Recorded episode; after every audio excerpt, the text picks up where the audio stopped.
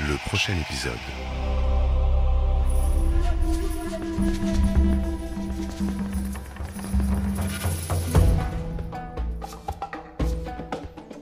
Bonjour à tous. Aujourd'hui, dans le prochain épisode, c'est une question métaphysique qui va nous intéresser puisque nous allons parler du temps dans les séries télévisées.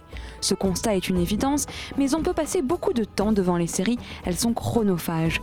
Il y a même un site, Tilmi, qui vous permet de mesurer tout le temps que vous avez passé devant les séries et c'est diabolique de s'en rendre compte. Mais ce temps, c'est aussi bien celui des spectateurs que celui de la narration et toutes les combinaisons sont alors possibles. C'est donc parti pour un petit tour d'horizon du temps et de la temporalité dans les séries télévisées. Peter wants to be president. Excuse me? Peter thinks he can be president. I need a drink. Do you want one? No, I need to go. They moved the announcement up to Thursday. You need to be in Springfield. I wrote you a speech. Very Michelle Obama. What time Thursday? 3 p.m. They'll need us more than usual. They keep mixing their metaphors. You're either Michelle Obama or Jackie. Beaucoup de séries reposent sur une synchronisation entre le temps de la diégèse et le temps du spectateur. Les épisodes de Noël ou d'Halloween sont diffusés en même temps que ces fêtes pour le spectateur.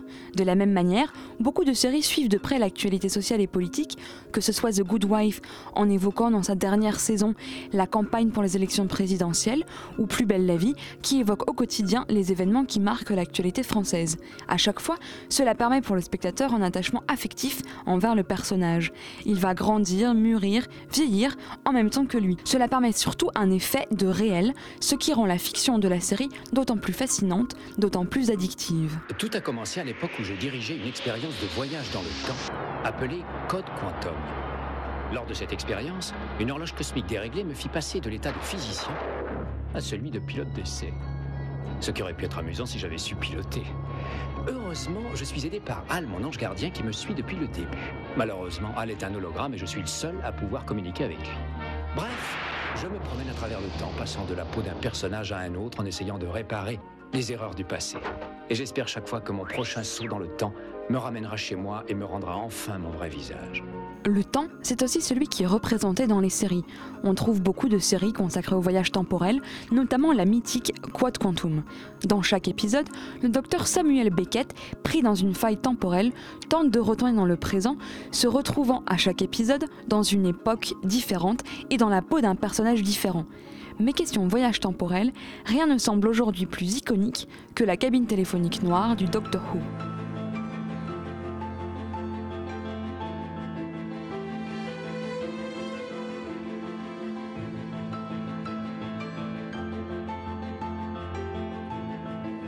Au-delà des voyages dans le temps, on voit se multiplier les séries dites historiques dont la narration a lieu dans une époque passée. Que cette époque soit l'Antiquité pour Rome, dont vous entendiez le générique tout à l'heure, le Moyen Âge avec les Tudors, le début du siècle avec Downton Abbey ou encore les années 60 avec Mad Men.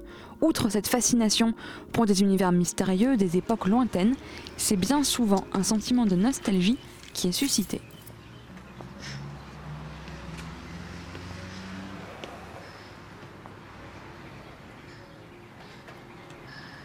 Have no idea how to do this.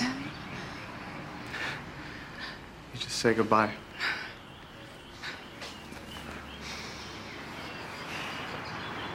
You just say, I love you. I'll miss you. Oh God, I'm gonna miss you so much. Car les séries télévisées ont un pouvoir incontestable. En regardant plusieurs saisons, de nombreuses temporalités se confrontent, de la nostalgie à une ultra-contemporanéité, du passé au présent. En quelques épisodes, les effets de contraction ou de dilatation du temps, d'ennui ou d'attente du prochain épisode, de la prochaine saison sont générés.